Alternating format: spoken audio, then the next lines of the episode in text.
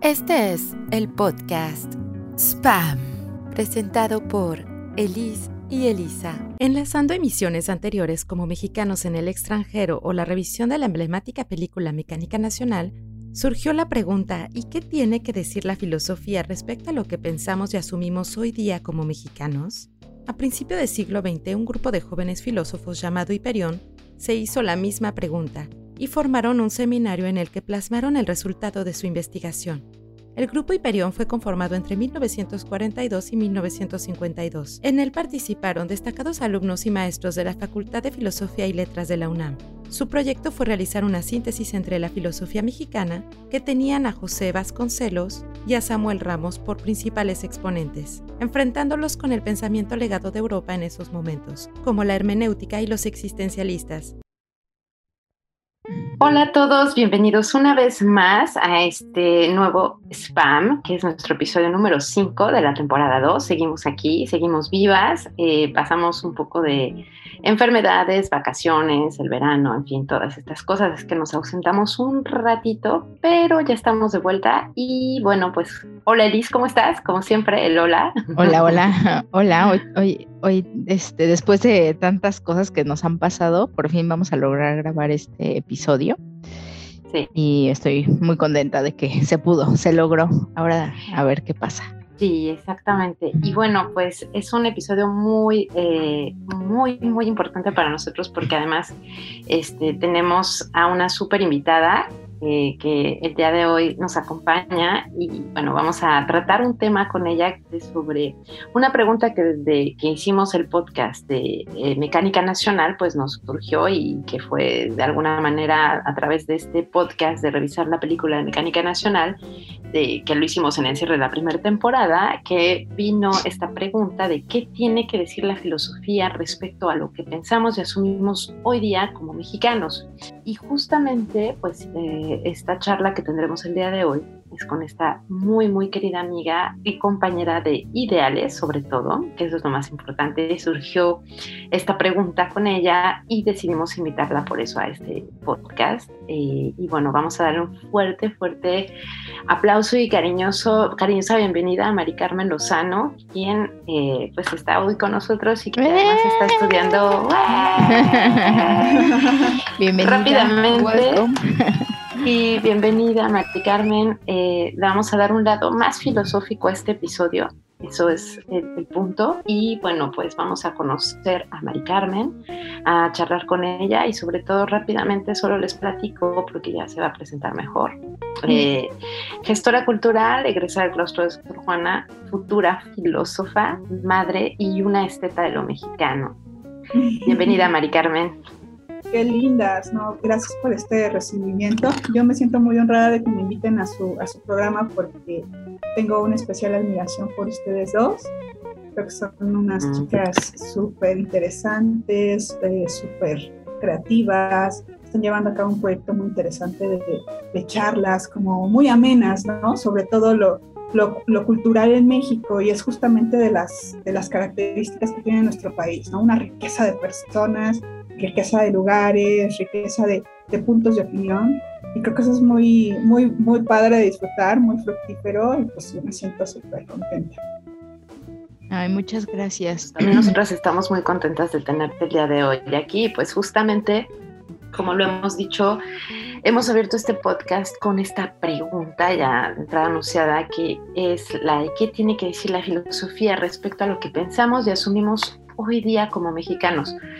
Y bueno, eh, con base en esta pregunta, pues vienen muchas más que te haremos, pero y que nos haremos junto con la gente que nos esté escuchando, eh, enfocarnos sobre todo a un planteamiento que Mari Carmen nos hizo acerca de bueno, esta reflexión con eh, el grupo Hiperión. ¿no? me gustaría muchísimo que nos hablaras un poquito de este grupo, quiénes son y por qué son importantes para responder esta pregunta que hemos lanzado el día de hoy. Eh, empecemos por ahí, ¿qué te parece? Me parece muy bien. Justo la, la propuesta que, que tengo con, con, la revisión de Samuel Ramos y su, su, texto más famoso, es un texto que casi va a cumplir 100 años, eh, tiene 88 años, se hizo en 1934 y se llama eh, La filosofía del, del, mexicano, el perfil del hombre y la cultura del México. La psicología del mexicano, que va a revisar Samuel Ramos. El grupo Hiperión es, eh, digamos, la, eh, esos receptores del pensamiento de Samuel Ramos.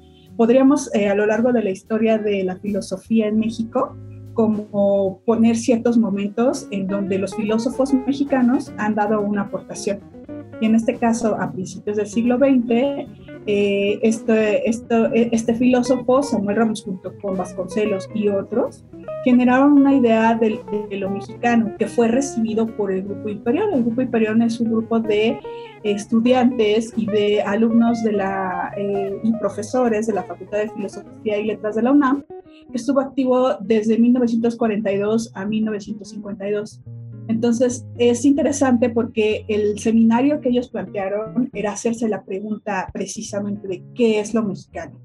Y a partir de ahí se desarrollaron propuestas súper interesantes. Desde, eh, hay un texto que se llama El relajo, ¿no? El, mexicano como una persona súper este, eh, e, efusiva, relajienta, ¿no? Este, Octavio Paz tuvo de aquí también su, su, material para, para después eh, eh, producir su obra.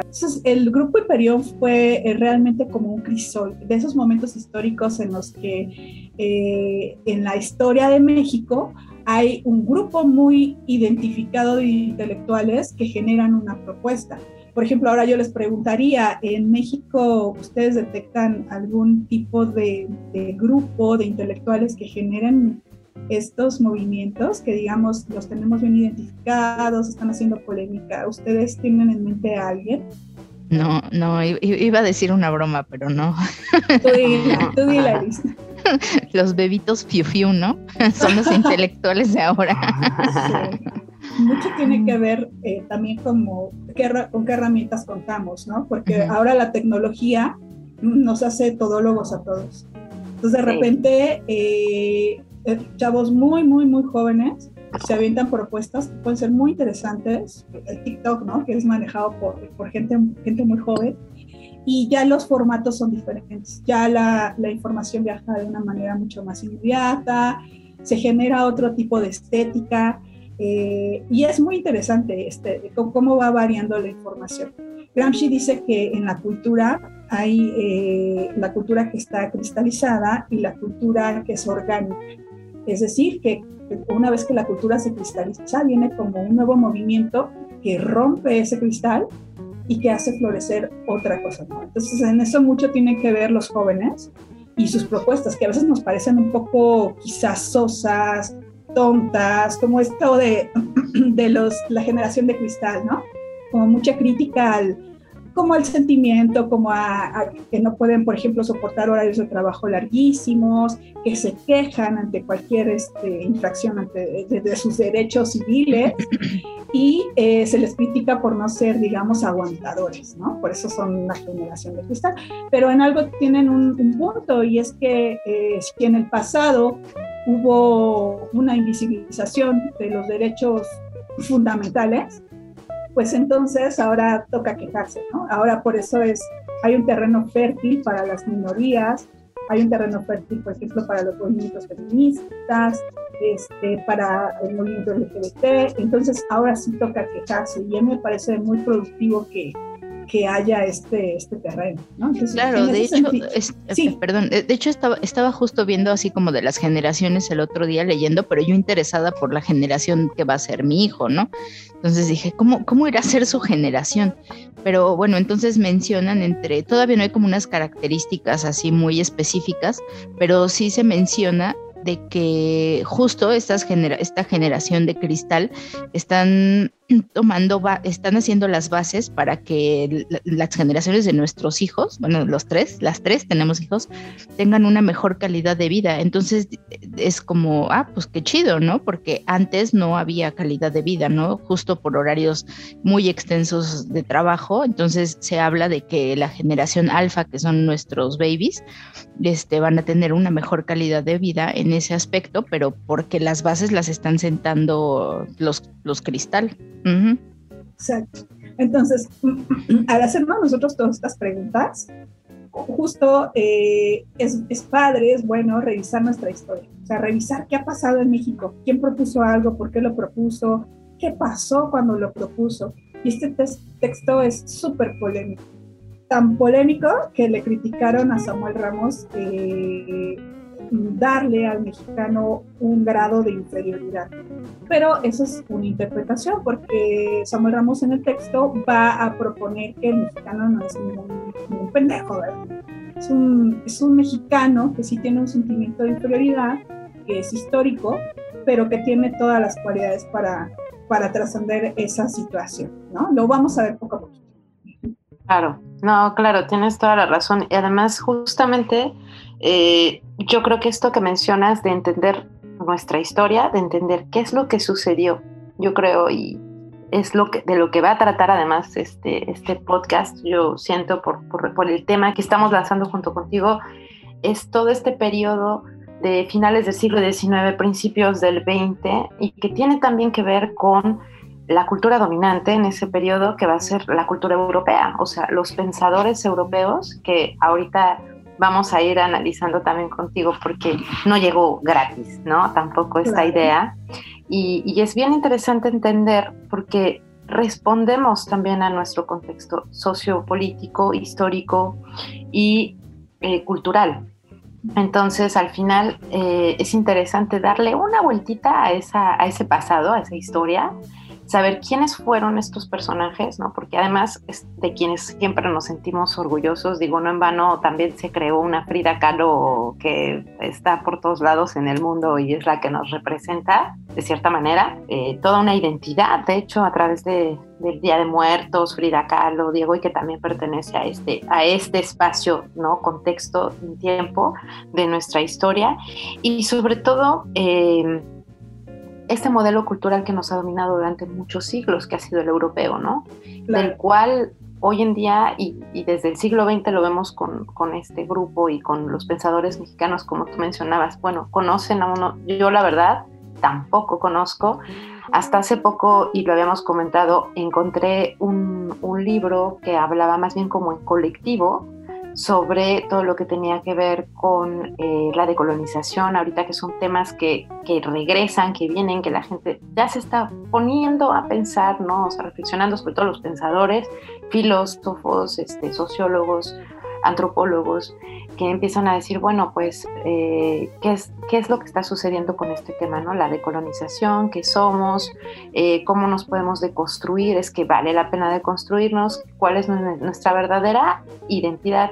Y yo aquí lanzaría, no sé qué les parece una pregunta, pero así de la mano con la que lanzamos al inicio, y es, hoy en día, ¿qué significaría para nosotros ser mexicano? Y para responder a esa pregunta, creo que habría que llegar a esa reflexión de estos pensadores mexicanos que acabas de mencionar, notablemente este, Ramos, eh, y otros, y cuáles fueron estas ideas, de dónde salieron, porque evidentemente en este marco, en este contexto histórico, como lo mencionaba yo hace un momento, sobre el pensamiento europeo, dentro del marco que tú nos planteabas, Mari Carmen, era bien interesante y a mí me hizo un, pues, tal cual así como un, un sonidillo por ahí, hablar de lo que es la psicología o eh, en este caso eh, el psicoanálisis de Freud, que me pareció bien interesante porque yo así que, ¿cómo? O sea, ¿en qué momento pasó?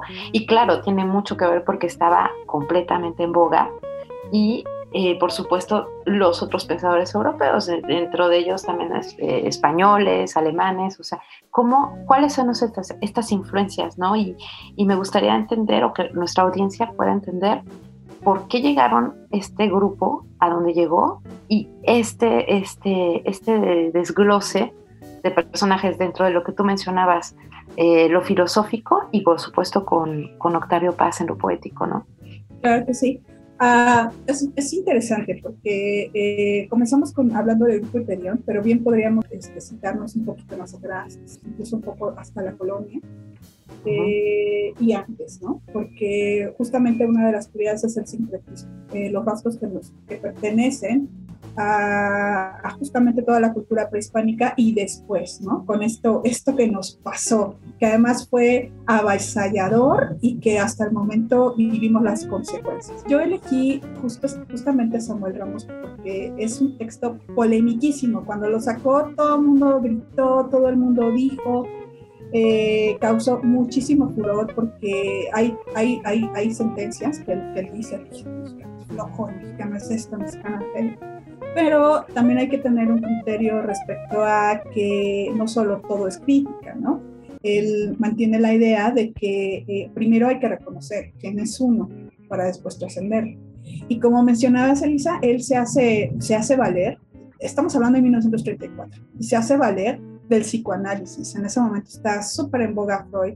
Hay un alumno que se llama eh, Alfred Adler, que fue un médico austriaco que estuvo eh, colaborando con Freud, después se separó porque discernió en, ideas, pero de él vamos a sacar, eh, Samuel Ramos saca de él el concepto de inferioridad. ¿Qué es la inferioridad? Es cuando un ser humano se, se ve en una situación en la cual siente que no es capaz, pero que hay una respuesta en compensación a esa incapacidad. ¿Y cómo es esta respuesta a esta compensación? Esta compensación puede ser por medio de la agresividad, puede ser por medio de la fanfarronería, puede ser por medio de la, de la, del mentir. Eh, una de las tesis de Samuel Ramos es que lo que los mexicanos hacemos es una ilusión. Siempre estamos creando una idea falsa de nosotros y trabajamos con todo ahínco para alimentar esa idea y que los demás nos crean esa idea. Entonces, la crítica de Samuel Ramos es que en realidad no estamos trabajando para nosotros mismos y nuestras debilidades, sino que en realidad estamos trabajando para la ficción. Y que entonces al trabajar para la ficción, nunca llegamos a la verdadera comprensión con nosotros mismos, estamos todo el tiempo mintiendo.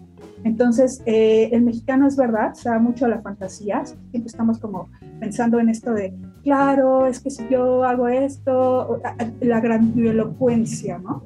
Esta ondita de que el mexicano se sirve con la cuchara grande.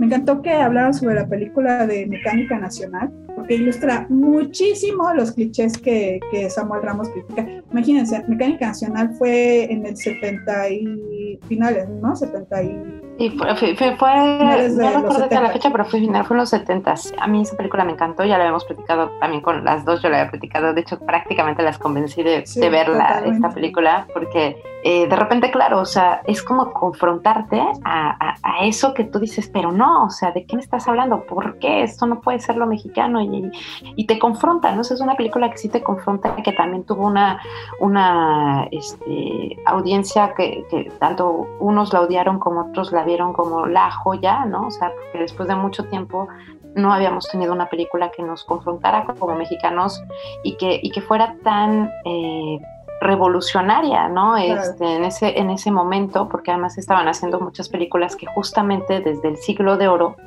del cine mexicano siempre era enaltecer lo mexicano, ¿no?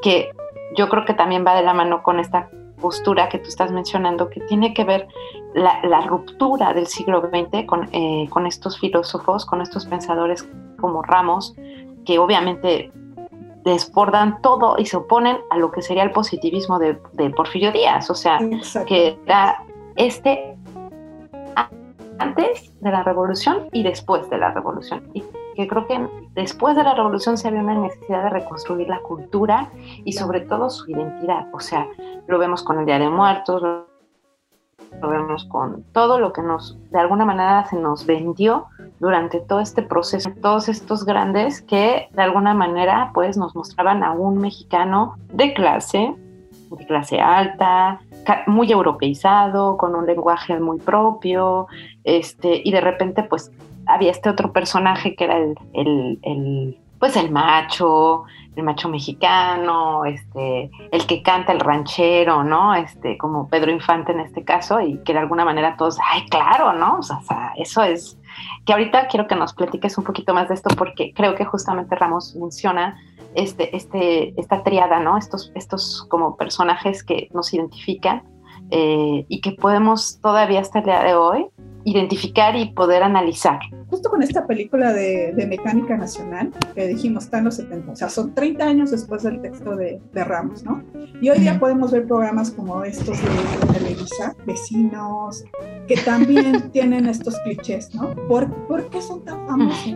¿Por qué atraen tanto a la gente? ¿Por qué te dan tanta risa? ¿No? Y es que el mexicano tiene esa cualidad, esa cualidad de eh, no ser, sobre todo el, uno de las figuras que Ramos examina, que es el pelado, de no tener tapujos. Es decir, al mismo tiempo que yo te creo una ilusión, la ilusión de que tengo muchos huevos y de que a mí nada me detiene, al mismo tiempo eh, juegan un papel o un rol de honestidad. Es decir, no hay filtros, no hay pena, no hay... Eh, digamos, se revelan muy crudamente en su, en su, en su peladez, ¿no? Vemos así personajes como, como Cantinflas, como esto que yo les decía de, vecinos, que está el portero, ¿no? Que, con una desfachatez, ¿no? Llena, por ejemplo, este, garrafones de agua de la manguera y se los vende a los mismos vecinos, ¿no? Sin pena alguna, o sea, están estos, estos clichés y ¿por qué funcionan ahora y además por qué son tan, tan, tan cómicos? Pues porque siguen, siguen vivos como tú bien decías, todo esto pertenece a una tradición.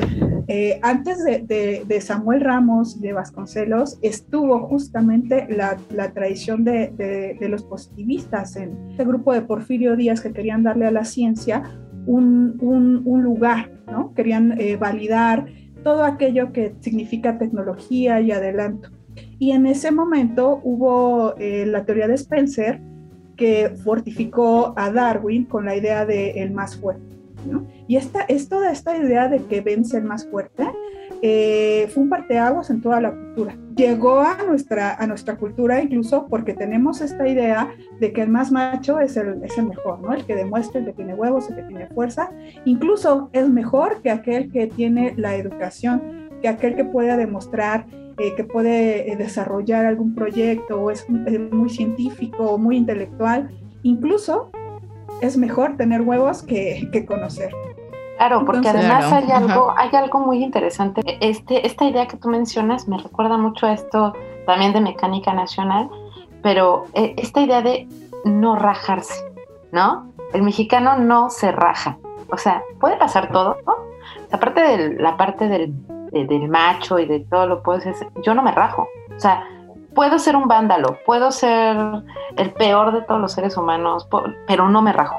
O sea, el mexicano, y es esa sensación siempre de no me rajo, que además se puede hasta incluir en esta idea del comer picante como bestias. De repente es como, eh, no me rajo, o sea, a mí me suena mucho en esto que mencionas.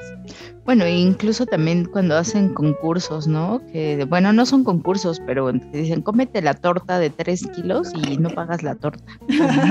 Exactamente. Bueno, ahorita pensando, me doy cuenta que también en Estados Unidos hacen este tipo de concursos, ¿no? De que el, a ver el que coma más hot dogs y estas cosas. Entonces, no sé, de pronto me pregunto si... Totalmente.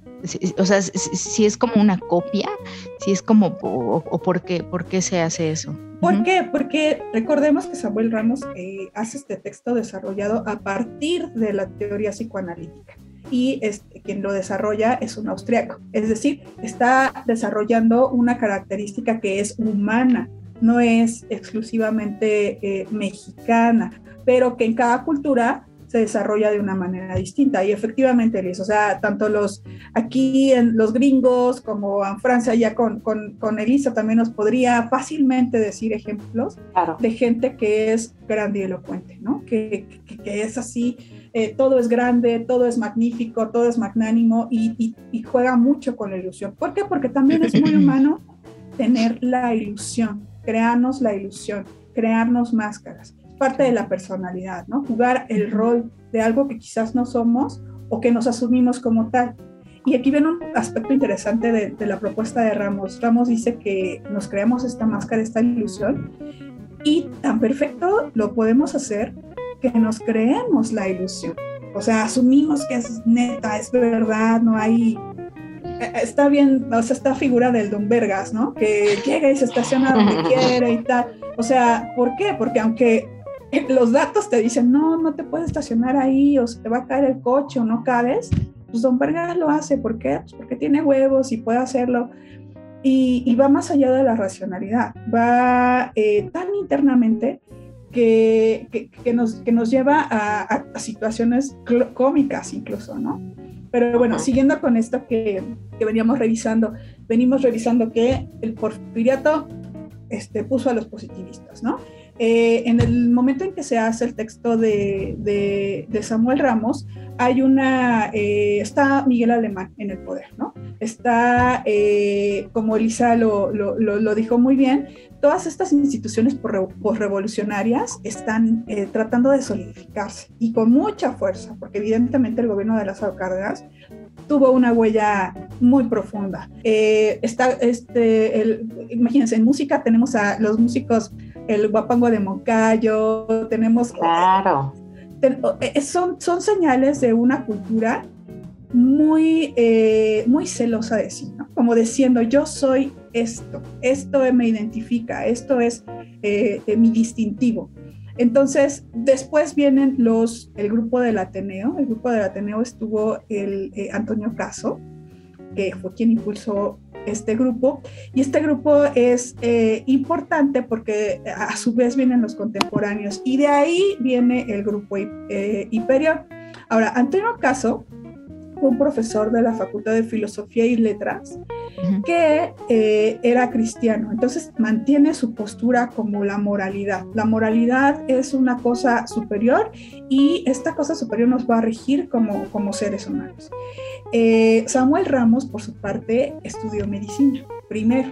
Y él no, eh, no estaba en la Ciudad de México, sino que vino, llegó a, a Ciudad de México a estudiar medicina y de repente se metió a las, a las clases de Samuel Ramos como oyen y dijo, pues de aquí soy.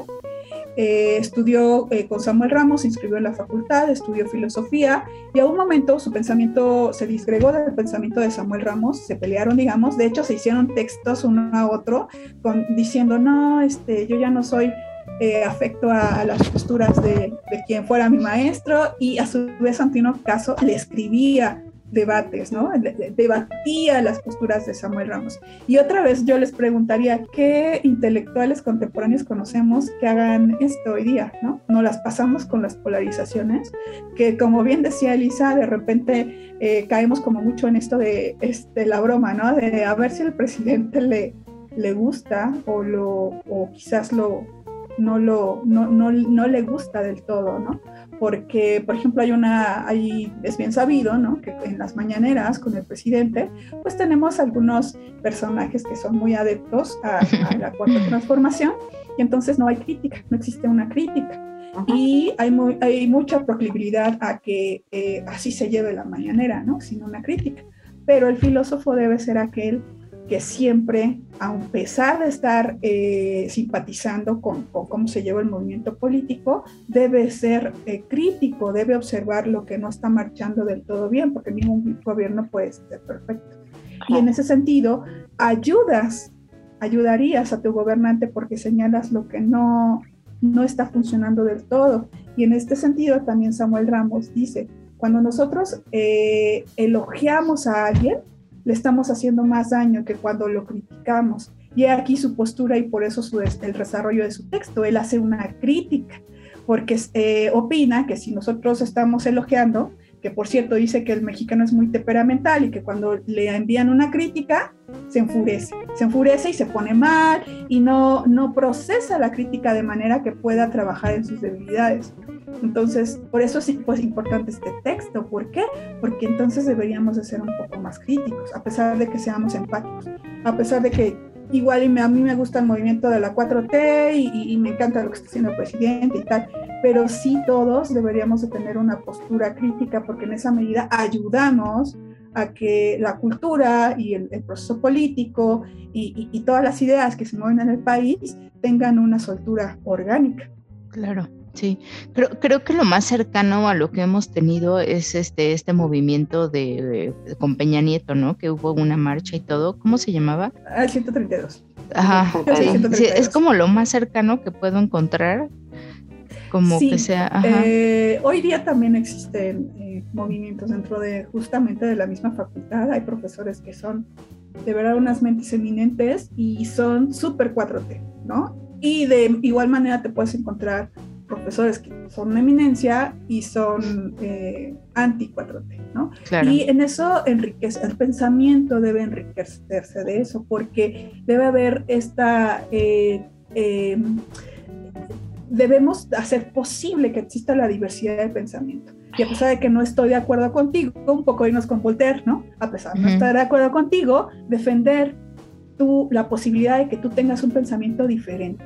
¿Por qué? Porque eso permite que haya un diálogo. Si todos estuviéramos de acuerdo, pues qué aburrido y además seríamos muy dogmáticos, ¿no? Y la realidad es que el ser humano no es, no es uniforme, no es igual, todos somos diferentes, incluso ahorita que estamos diciendo rasgos que, que identifica Samuel Ramos el mexicano, habrá alguien entre los oyentes que dice, no, ni madres, yo no soy así, yo soy súper disciplinado, yo soy súper honesto, yo soy, ¿no? Es que eso condiciona, y bueno, o sea, justo con esto que están mencionando, yo eh, desde mi parte, bueno, ahorita estoy en, como lo saben muchos, estoy en Francia y veo las cosas de lejos, pero eh, siempre estoy informándome con ustedes, con la prensa y demás, me doy cuenta en efecto de esto que están mencionando. Yo creo que aquí hay un gran problema, eh, lo acaba de mencionar Mari Carmen y también este, tú, Elise, en, esta, en esta reflexión, eh, yo siento que en México lo que está faltando actualmente es que está demasiado polarizada la, situación, es decir, que hay gente que está completamente en contra del presidente o del gobierno actual, sobre todo del, vamos a hablarlo más del gobierno actual, y otros que están completamente a favor, ¿no? Eh, no existe realmente yo desde mi postura ajena, siento que no existe un punto medio, o sea, no existe alguien o un grupo, como lo acaba de mencionar Mari Carmen, de, de personas, de pensadores, de gente no estoy hablando solamente de nosotros, pueblos, ¿sabes? De, los pensadores, de quienes construyen esta identidad, porque finalmente eso, eso es lo que sucedió en el siglo XX, o sea, estos personajes de los que acaba de hablar Mari Carmen, el Grupo Hiperión y otros, porque también hablemos de lo que sucedió con los positivistas en México y de este, esta búsqueda de identidad de una u otra manera, una más relacionada a la respuesta a una cultura europea como lo que sería la francesa, porque no olvidemos que esa fue la, la cultura dominante durante ese periodo y que va a ser súper interesante ver que este planteamiento de lo nacional, de, lo nacional, vamos a decirlo, de, ser, de tener este concepto nacional, nacionalista, vamos, soy mexicano, o soy francés, o soy alemán por esto y esto y esto, nace eh, a finales del siglo XX, del siglo XIX. Y eso es bien interesante porque va a tocar fibras que, que, nos van a marcar. O sea, nosotros no podemos deslindarnos de, de eso. O sea, finalmente nos toca, y nos tocó a todos, como lo decía Mari Carmen, o sea, no es como una sola cuestión del mexicano, una cuestión del, es de todos, al final todos vamos a tener esa búsqueda o esa necesidad de identidad, de decir, ah, pues ser mexicano es bien chingón porque somos los mejores en esto y nos encanta, ¿no? sé que si, que si el fútbol, desde los tacos, desde la comida, desde lo, que decías de el picante, este, todo eso que nos representa, desde eso hasta una Frida Kahlo. ¿no? O sea, nos vamos a sentir orgullosos de. Y hoy en día, como lo plantea Mari Carmen, y yo más bien me pregunto es, hoy en día, ¿qué significa ser mexicano, ¿no? Con esta polaridad en la que nos encontramos, porque realmente es eso, pues, es decir, yo estoy a favor o estoy en contra, pero en realidad no hay, siento yo, una crítica. Y eso es lo que siento que actualmente es lamentable para lo que sería nuestro, nuestra, nuestra concepción regresando a nuestro tema de la concepción de lo que es ser mexicano. Es decir, retomando a Octavio Paz, retomando esto que mencionabas de, Ramos, yo menciono a Octavio Paz porque con el laberinto de la soledad creo que está muy claro eh, el, encontrarnos con esta parte de relacionarnos con nosotros mismos y después en colectividad. Lo que mencionaba Mari Carmen es bien interesante porque siento yo que parte de una identidad es de entrada empezar con el individuo. O sea, no puedes partir de lo colectivo, o sea, de, tener una identidad nacional a través del nosotros somos, ¿no? Somos los huevones o somos los chingones o somos los... No, o sea, es quién soy, cómo yo me identifico. Y entonces a partir de aquí yo les haría la pregunta, ¿qué significa para ti, Elise, para ti, Mari Carmen, hoy en día con esto que se atraviesa también en este contexto político o sociopolítico, bla, bla, bla, en el que está viviendo ahorita México, ¿qué significa para ustedes ser mexicano? Y seguramente la pregunta vendría para mí, ¿qué significa ser mexicano para mí estando en el extranjero también? Claro, sí, no, no, no, adelante. sí, no, eh, bueno, solamente iba a comentar que, bueno, aparte, como eh, también hay como pasa algo curioso, ¿no? Eh, diciendo esto, que eres mexicana en el extranjero. También como es, es, es, como un símbolo de, de, superioridad, ¿no? El que seas una mexicana en el extranjero, hay, hay por ahí también como un tema, un cliché, que el que es mexicano y está en el extranjero, sea Francia, sea España, o sea, sea lo que sea, es como, ah, es, es, el, es el ser superior, es el mexicano superior. Claro, güey. ¿No lo sabías? No, es súper interesante porque el texto de Samuel Ramos toca justamente estas dos, dos, vertientes. Uno, nuestro legado de Francia, nuestro legado de España. Eh, y la otra es, los mexicanos efectivamente desde hace muchísimo tiempo, siglos, se distinguen entre los burgueses porque muchos tienen la posibilidad de ir al extranjero a estudiar y muchos ya no vuelven. Pero, eh, bueno, dentro del libro hay, hay, una cosa que me gustaría redondear muy bien, es que eh, Samuel Ramos dice que hay tres tipos, ¿no? El, el peladito, que ya habíamos hablado de él, el mexicano de la ciudad y el burgués. El peladito ya, ya, hablamos un poco de él, que es esta grandilocuencia, apelar a su fuerza, a su virilidad, el macho. Eh, el mexicano de la ciudad es este ser que vive justamente este cambio, ¿no? Recordemos que al principio del siglo XX está la Revolución Mexicana y hay, una, hay, todo un movimiento cultural a ese respecto. Muchos mexicanos tienen que venir a la ciudad para poder conseguir trabajo en las fábricas, porque inicia un periodo de industrialización. Y eh, por otra parte, el mexicano que es el burgués, eh, dice Samuel Ramos que el mexicano burgués es lo mismo que el peladito. Es elocuente, apela a su fuerza y tal, solo que tiene mayor recurso para poder hacer su ficción mucho más puntual, más redonda, más bonita, más creíble. Entonces... Llamémosle ahora los mis reyes. Los mis reyes, claro. Eh, entonces parte de esa ficción y que ahora está también muy en boga es me voy al extranjero, no me voy al extranjero a estudiar y tal. Ahora, sería muy injusto decir todos los que se van al extranjero este, son antipatrias, ¿no? Recordemos que los nacionalismos es una ficción que nace en el siglo XX. En realidad no existe una nación homogénea. Al principio del siglo XX se crea esta ficción de nacionalismo para hacer que eh, diversos países mantengan una conglomeración y puedan participar con otros países, de manera que haya ciertas identidades. Por ejemplo, Vasconcelos impulsa el movimiento de crear eh, los trajes típicos en todos los estados. Es decir, no es algo natural, es algo, es una ficción que crea el Estado para eh, que en la mente de todos sus habitantes haya un sentimiento de unidad. Entonces, recordando que esto es una ficción y que esta ficción nos sirve utilitariamente para crear una cierta cohesión, también hoy nos convendría asumir que, que, no es lo mismo el norte que el sur, que no son lo mismo, ahí muy con, con la gente que es de Monterrey, que la gente que es de la ciudad. ¿Por qué? Porque el territorio mexicano es enorme y por tanto su gente es diferente. Entonces nos conviene asumir la diversidad y nos conviene asumir que quizás el concepto de soberanía ya se mueve en otros, en otros términos, ya no refiere solo a la territorialidad, refiere a las identidades. Y entre más identidades nosotros podamos visualizar, podemos hacer un crisol, ¿no? Donde, donde todas estas identidades pues van este, conviviendo, van sobre todo eh, negociando, negociando, porque los derechos, eh, por ejemplo, el derecho al matrimonio en personas eh, del mismo sexo, es un derecho que se ha ganado, que se ha ganado porque las minorías han apelado por ese derecho. Es una negociación eh, histórica. Entonces, eh, todo lo que podamos eh, ganar para aceptar esa diversidad, creo que nos conforma más, de manera que sabemos mucho más firmemente quiénes somos si nos asumimos como mexicanos. Sí, ¿Tú qué opinarías, Elisa? Tú que estás en el extranjero. Fíjate que es bien interesante porque yo justamente, eh, y lo comparto como siempre comparto mi vida personal en este podcast, pero creo que es importante porque yo parto mucho de lo individual en ese sentido. Eh, como ustedes saben y no tengo ningún tampoco en decirlo. Yo cuando me vine a vivir al extranjero, eh, en este caso Francia, pues que fue, yo siento que más fue un país que me eligió, que yo lo eligiera en cuestión de destino, vida, etcétera.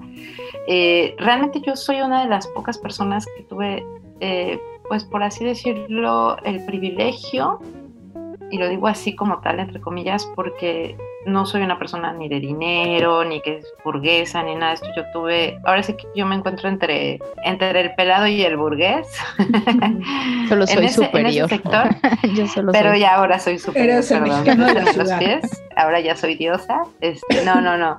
Eh, la realidad es que así, para mí fue muy fuerte y, y, ha sido un proceso, sobre todo cuando uno vive en, este, en ese es otro proceso, es el exilio, el, el, el justamente yo creo que te permite, y no solamente como mexicana, como cualquier nacionalidad, cuando tú dejas tu raíz, tu país, en fin, y, vas a otro, a conocer otra, a tener otra experiencia, a conocer otra cultura, a conocer otra manera de pensar, eh, te permite justamente, o al menos en mi caso, entender mucho más mi propia identidad. Y no solamente como mexicana, sino como mujer, como, como ser humano. Y eso ha sido una, de las mejores o de los mejores regalos que me ha dado el poderme haber puesto en esta situación la vida misma. Yo realmente cuando vine aquí a Francia fue una tenía ganas de hacer una maestría, este fue completamente circunstancial, me, me agradó la idea, me lancé y como la gente que me conoce sabe que soy de pues hay una oportunidad, venga, y sobre todo en esa época yo tenía 27 años, algo así, y, era como mi último tren, o sea, decir, lo hago ahora o no lo hago nunca, ¿no? Entonces era la gran aventura, pero la verdad es que nunca tuve esa sensación de creer que era superior o mejor o honestamente no. Creo que yo tenía una necesidad de encontrarme en mi individualidad, en mi persona y por supuesto a través de eso entender también eh, esta gran cuestión y por eso es que estamos aquí también dialogando eh, en mi sentido de ser mexicana, ¿no? Y de, qué es lo que represento o qué es lo que representa esa parte de mí, porque creo que es una parte de mí, no es lo que me representa a mí. Y eso me ha llevado de cierta manera a muchos espacios como bien lúgubres en este proceso de exilio y reflexionar acerca de lo que mi país vive también en la actualidad. A mí me ha tocado, de hecho lo compartimos alguna vez con una amiga muy querida colombiana que también vive acá y que si hacía una crítica sobre Colombia era de, ay, ¿tú por qué hablas? Si tú ya ni vives aquí, ¿no? Es como tú cállate, ¿no? Tú, no, tú ni sabes lo que estamos pasando. Lo cual es muy fuerte porque te pone en una posición de, pues tú ya no estás aquí, entonces tú ya no eres, ¿no? Que eso también es parte de esta idea de, la malinche, ¿no? Que ya iremos a otros procesos, pero que nos evoca lo mismo. O sea, yo creo que en el caso de lo que mencionaba, si podíamos ir desde, lo, desde la colonización y toda nuestra historia y desde los, nuestros grandes libertadores, porque también es parte de todo un proceso, o sea, sentirnos liberados de lo que fue la España y, en fin, todos esos procesos que al final los vamos, yo siento que como colectividad arrastrando, que son, están insertos en nuestro eh, imaginario colectivo, lo que tú mencionabas, esta idea del deseo ser, pero no soy, pero entonces, pero tal, yo es algo en lo que hasta el día de hoy sigo trabajando muchísimo y parte de lo que me ha permitido eh, desarrollarme tanto de un lado como del otro, ha sido esta parte de lo, de, lo crítico hacia mi propia persona y poder confrontar justamente en otra cultura, en otro espacio, en otro contexto, eh, todo eso que físicamente está metido en mí y que podría ser, o sea, desde lo que mencionaba justamente Ramos, ¿no? Este, este sentido de sentirse inferior, lo que mencionaba ahorita Elis, ¿no? Pues es que ya te fuiste, entonces eres superior. Por un lado eres el superior para los que, para los que dejaste del país y, pues claro, para los que te ven desde, desde este otro lado, eres la pequeña mexicana, ¿no? ¿Tú qué, ¿Tú qué vienes a hacer aquí? ¿Tú quién eres, no? O sea, entonces eso es bien complicado porque yo sí creo que tiene que ver con eh, este, este contexto histórico, el que mencionaba también eh, nuestra propia historia, lo que mencionabas hace rato tú, Mari Carmen, porque no somos al final más que esa búsqueda, al final interna, humana, decir yo necesito tener una identidad. Entonces un francés va a decir yo soy muy chingón porque yo hice una revolución francesa, yo marqué la historia porque yo tuve dos guerras, porque yo esto, porque yo tuve Napoleón, o sea, no, no manches, o sea, ¿quién compite contra eso, no? Y de repente va a llegar a lo mejor Estados Unidos y va a decir, pues yo tengo esto, yo hice esto, ¿no? Y México de repente es como, ¿qué es México? ¿Qué representa? ¿Qué, exacto. ¿Dónde pertenecemos? ¿Dónde estamos? Porque al final nosotros somos los hijos de. Claro. Sí, claro. Yo, yo, yo, creo que ya, creo que ya puedo responder la pregunta. y, y, justo con lo, con lo que estabas comentando, o sea, esto de la identidad, ¿no? Eh, yo creo que es abrazar, para mí, para mí ser mexicana, y me ha costado mucho trabajo, es, eh, es, abrazar, abrazar mi, piel morena, ¿no? Porque eh, también pasa mucho esto, ¿no? En el mexicano, que el mismo mexicano es como, ay, no, ese es moreno, entonces ya, pero, pues somos, somos así.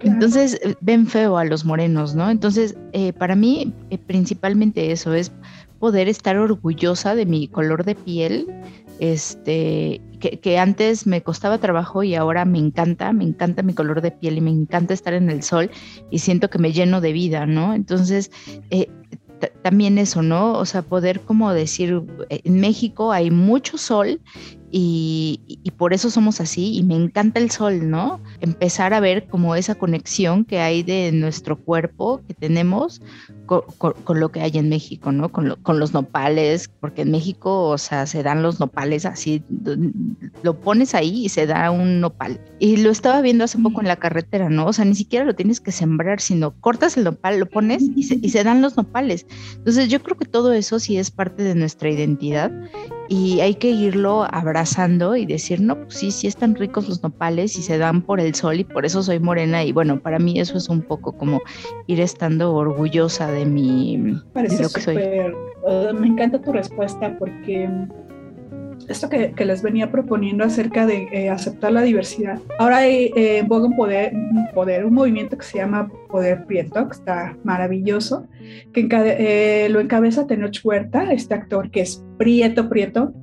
Y ahora justamente con la nueva película de Marvel está él, están otros dos mexicanos, Mabel Cadena y otro chico.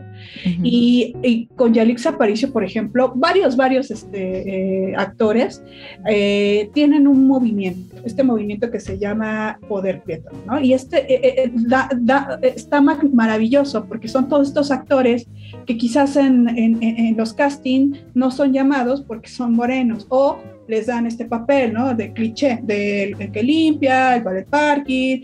Entonces ellos buscan romper, romper estereotipos y, e integrarse justamente al, mundo de, las películas, del teatro, de manera que puedan ellos también hacer un papel protagónico sin tener que caer en estos clichés. Y resaltando eh, justo su piel, su piel morena, porque en México una de las cosas de las que adolecemos es esta discriminación pero terrible, ¿no?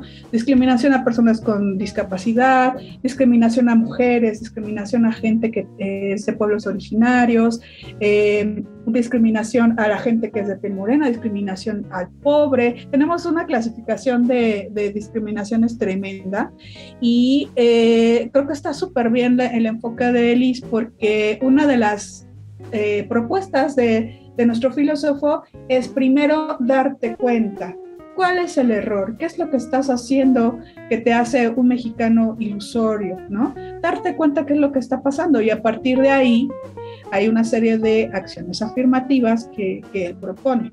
Por ejemplo, aceptar la vulnerabilidad, ¿no? aceptar, los mexicanos somos eh, muy melancólicos, de hecho eh, hay, hay, textos eh, este, dentro del grupo Hiperión, este, hay, el Oranga es muy interesante porque es un filósofo, que eh, justo en su, en su quehacer filosófico ayudó eh, como asesor a los presidentes. ¿no? Esta figura está eh, muy inteligente, pero también muy reaccionario. Entonces, mucho, mucho fue acallado, es un filósofo que casi no se estudia, pero que ahora está teniendo también muchos interesados. Y él hizo un texto acerca justamente del análisis de, de, lo mexicano a partir de, de, la visión de Ramos, ¿no? Entonces es interesante porque Ramos dice, bueno, hay que aceptar que, que sí, tenemos esta onda melancólica, hay que aceptar que tenemos esta onda ilusoria, y sobre todo hay un punto que me encanta, que es la disciplina, ¿no? Porque se dice mucho que el mexicano comienza cosas y no las termina, que es muy flojo, que no tiene un método, ¿no? De trabajo, que, que, muchas veces repara para el momento. Es muy creativo para reparar para el momento, pero cuando hay que pensar a largo plazo, no puede. Y es muy interesante, ¿por qué no puede pensar a largo plazo? ¿Por qué no puede ahorrar? ¿Por qué no puede tener un proyecto que signifique constancia cada día? Y esto es eh, en mucho parte de la cultura. Recordemos que eh, en la época colonial, pues muchos mexicanos vivían al día, la tienda de raya, eh, aprendieron, aprendieron a vivir el momento, ¿no? A vivir de manera que no importe nada más que sacar el problema del momento y del día. Entonces todo esto es muy cultural. Me acuerdo también de una anécdota que me contó mi esposo. Su papá es de Chiapas y su papá, este, eh, sus, sus, papás eh, son parte de una familia que antes, mucho tiempo antes, eh, tenían una hacienda, ¿no? Entonces a, a, su papá le decían este, señorito, pero ya no tenían ningún, ni centavos, o sea, ya no eran ricos, ya no tenían nada y sin embargo la cultura prevalecía y, cuando iban a comprar pan los indígenas de, la zona, eh, no escogían el pan que ellos querían, escogían el pan que les daban eh, estos, estos personajes, estos abuelitos. ¿Por qué? Porque se mantenía la cultura justo de que el indio no escoge, ¿no? Quien escoge es el amo. Y no importa si ya no tiene dinero, se queda en la cultura y en la mentalidad tener una cierta reacción. ¿No? De, tú eliges, tú me das, este, no tengo, eh, no te hablo alto, te hablo con respeto. Entonces, eh, eh, todo esto son heridas que tenemos como cultura, pero conocer la historia nos hace darnos cuenta y, ser conscientes nos hace también como deslindarnos de todo aquello, ¿no? Entonces cambiamos la forma en la que hablamos. Entonces todas estas figuras van cambiando porque nos vamos dando cuenta de cómo funciona la cultura. Claro, yo, yo, yo, yo todavía conozco gente que a sus papás les hablan de usted. Esto es de la, de la colonia, ¿no? sí, sí, totalmente. Entonces tenemos muchos modos de ser que hemos heredado. Es, es bueno preguntarse de dónde vienen. Y a partir de que te lo preguntas, te preguntas también, ¿me sigue funcionando? ¿Me funciona bien? ¿Me ayuda? Y entonces o rompes o lo sigues perpetuando. Retomando un poquito esto, me da mucha risa porque este tengo unas primas que entonces le hablaban de tú, ¿no? A mi tía. Pero entonces estaba, o sea, yo me, yo me moría de risa porque decías que ¿por qué le hablan de tú? Pues si es mi tía, ¿no? O sea, como ¿por qué? Pero aparte era una onda así como, ya ni chinga, tía. Como el famoso no mames, ¿no? No mames, señor. O sea, le habla. A mí siempre me dio una risa eso porque dije, o sea, qué respeto para decirle no mames. Sí. Sí. sí, sí, o sea, le sigue hablando de usted, pero sí, sí. Sí, sí, pero sí. Sigue no, siendo mexicano. Sí, pero, ajá, pero entonces, eso, eso también siento que es como muy parte de la cultura, ¿no? me da mucha risa. Y yo creo que también es darnos cuenta, eh, de repente siento, y eso creo que pasa en todas, en todas en todos los países, de hecho, de repente como seres humanos, cuando, cuando partimos desde lo colectivo, que yo creo que por eso es tan importante empezar por lo individual para partir después en lo colectivo, porque al final va ligado. Eh, yo creo que es también el poder entenderse en esa diversidad, lo que tú mencionabas, o sea, entenderse que, bueno, hay de todo, no podemos generalizar y sobre todo, yo creo que somos de repente muy duros con nosotros. O sea, eh, eh, en este sentido de, bueno, pues este, si soy moreno, si soy, porque también los güeros sufren de discriminación en ciertos momentos de su vida. O sea, en México pasan las dos pasan las dos, curiosamente. Entonces también esta idea del extranjero, de yo he conocido extranjeros que les va muy bien, como también otros que por ser extranjeros, híjole, los odian. O sea, es como de pinche gringo, pinche europeo, vete, o sea, ¿qué es lo que está pasando ahorita con la, polaridad que vemos en el país? Yo creo que eh, algo como lo que decía Liz, esto de abrazar, abrazar eh, me parece algo muy bonito, pero también creo que eh, es importante escuchar, ¿no? Escucharnos y escuchar al otro. Yo creo que hemos perdido mucho este sentido de la otredad. Y esto lo uno a no solamente el color de piel o al pobre o al rico o al tal, lo menciono en lo que más nos duele, que es nuestras comunidades indígenas. Justamente Yalitza Aparicio, y me parece un gran ejemplo, lo que me parece extraordinario que hizo este Cuarón con la película de Roma, porque no creo que haya sido nada más porque sí, yo creo que es un personaje que ha entendido muchas cosas a través de, su arte, de su trabajo que es el cine, eh, y es el hecho de decir, ¿por qué estas personas no les podemos dar una oportunidad de? Cuando Yalitza Aparicio salió de Roma, y justamente parece el ejemplo clave, hubo demasiado revuelo porque una pinche india o por qué, y este, por morena, ni, ni estudió actuación. Yo recuerdo mucho este, esta avalancha que hubo y decir, bueno, es que nunca los hemos escuchado tampoco. O sea, hay una especie de, dentro de esta identidad de lo mexicano, es decir, que se dio justamente después de la revolución, victimizar al indígena y aplicar el, bueno, este, bueno, sí existen, pero ahora somos eso y entonces vamos a mantenerlos ahí eh, como son, como están, porque al final eso es lo que nos va a aportar también cosas, sin darles tampoco la oportunidad a ellos de expresar de expresar sus necesidades, sus necesidades como mexicanos, como seres humanos, como em, como parte también de lo que nosotros buscamos identificarnos, que es los, el ser mexicanos. Entonces siento que es muy complejo desde ese sentido porque cada uno en nuestro entorno, en nuestro contexto, vamos a buscar diferentes cosas. Y es ahí donde, híjole, me resulta complejísimo la situación actual de nuestro país en esa bipolaridad que yo mencionaba de somos partidarios de un partido o, en contra del otro, pero no nos estamos dando cuenta que lo esencial tiene que ver con este interrogante, ¿no? Actualmente, ¿qué significa para nosotros ser mexicano? Y buscar eso para todos, o sea, incluyendo todo. Todo, todo. Ah. Blancos, morenos, negros, altos, chaparros, indígenas, todo. Sí, la inclusión es, es un aspecto súper importante y, creo que está, está padre pensarlo en qué nos incluye a todos en derecho. Mm, pero sí no caigamos en la falsedad de, de, pensar que hay un modo de ser mexicano solamente, ¿no? Y yo creo que es clarísimo para todas, eh, para todos, para sí, todos, para todos. Eh, que, que, hay eh, esta diversidad y entonces en esta medida que aceptemos que hay esta diversidad, creo que es más fácil definirnos como mexicano, ¿no? Yo, por ejemplo, podría decir, según siguiendo a Ramos, yo soy una mexicana de la ciudad. ¿Por qué? Porque toda mi vida he vivido aquí y cuando me fui a vivir también al extranjero viví en una ciudad.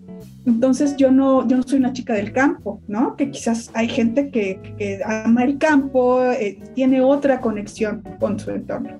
Entonces yo me identifico con ciertas cosas de la ciudad, por ejemplo, conciertos masivos, este, la cultura urbana, eh, la visita de los museos que me encanta, eh, caminar, ¿no? Caminar, caminar, vivir la ciudad. Esta eh, Flenó, que es esta figura que conoce a través de, de, poder habitar, habitar una ciudad.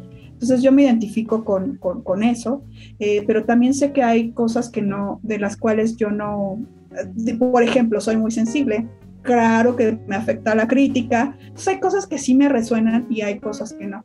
Pero lo importante me parece es justo hacer estos ejercicios de, conciencia. Y tú mencionabas acerca de eh, los pueblos originarios, lo cual es otra vertiente muy interesante, que a partir del grupo Hiperión desarrolló, por ejemplo, eh, nuestro filósofo Villor es una eminencia además. Y recordemos, por ejemplo, el movimiento zapatista, ¿no? Que es una, un crisol porque ¿qué? porque pasa con el pensamiento se ocurren cosas. Entonces, por ejemplo, esta es otra vertiente que derivó a partir del pensamiento de los, dos hiperiones. Entonces, vemos que ahora en el, futuro, en, el, en, el, en el futuro y ahora en el presente hay muchas herencias que tenemos. Es conveniente preguntarnos de qué manera las vamos a potencializar para para vivir como pues eh, más felices, ¿no? Más en armonía, eh, sentir que tenemos el derecho de habitar, de habitar esta ciudad, de habitar este país, de identificarnos como mexicanos.